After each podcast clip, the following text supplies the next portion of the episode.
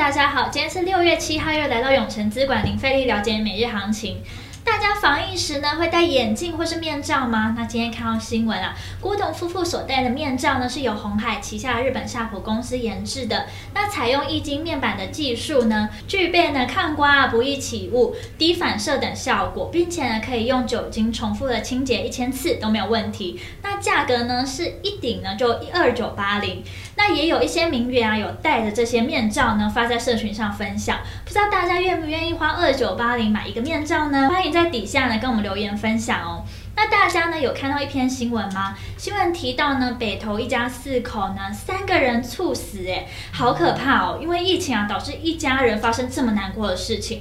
那台北市长呢，柯文哲表示呢，是他们家的家人打了好几天的电话都没有人接，才请里长破门。那他也提醒哦，三节警戒呢，宣导大家是待在家，但不是叫你躲在山洞哦。亲友间呢，透过电话或视讯问候还是必须的。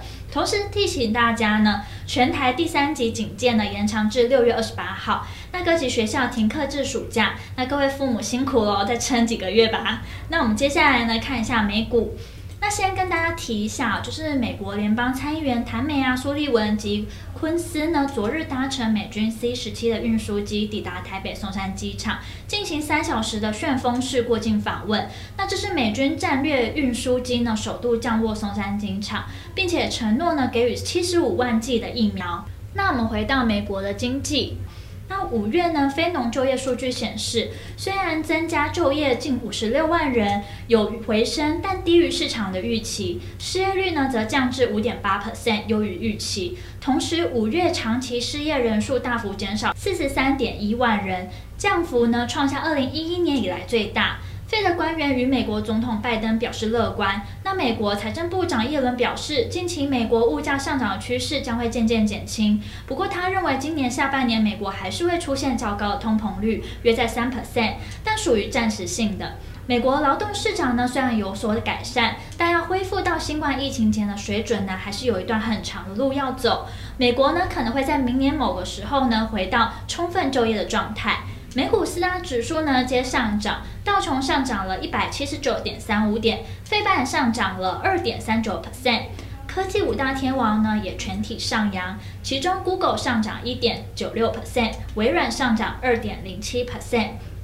那我们接下来看一下台股，开盘呢小涨了二十八点六八点，不过台湾身为科技岛，苗栗竹南的科技厂晶圆电子呢染疫加剧，目前共一百九十九例喽。晶圆电子呢一度跌了三 percent，停工效应下恐拖累最重要的客户联发科，也让联发科下跌超过二 percent。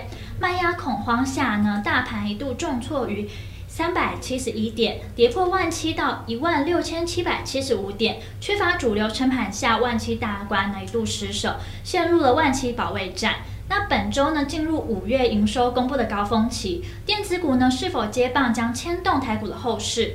没有受到美股涨势的利多，并且上周热门的航运、钢铁族群今日杀声隆隆。华航呢下跌了八 percent，长荣航下跌五 percent，中钢跌半根停板，高端疫苗吞了第六根跌停了。不过呢，后续有买盘进场下，指数跌势收敛，中场下跌六十三点五点，收在一万七千零八十三点九一点。今日的高低震荡呢达四百一十四点，成交值来到四千八百九十二点八九亿。那三大法人共计卖超七十一点三四亿。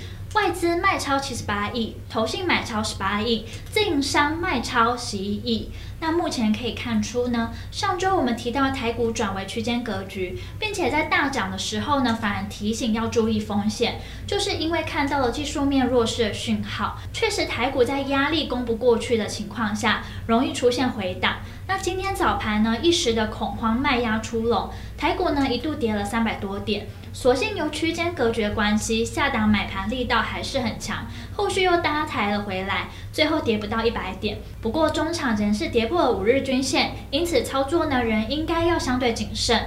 盘中的热门产业呢，包含了造纸、生技、百货贸易，未来趋势及展望。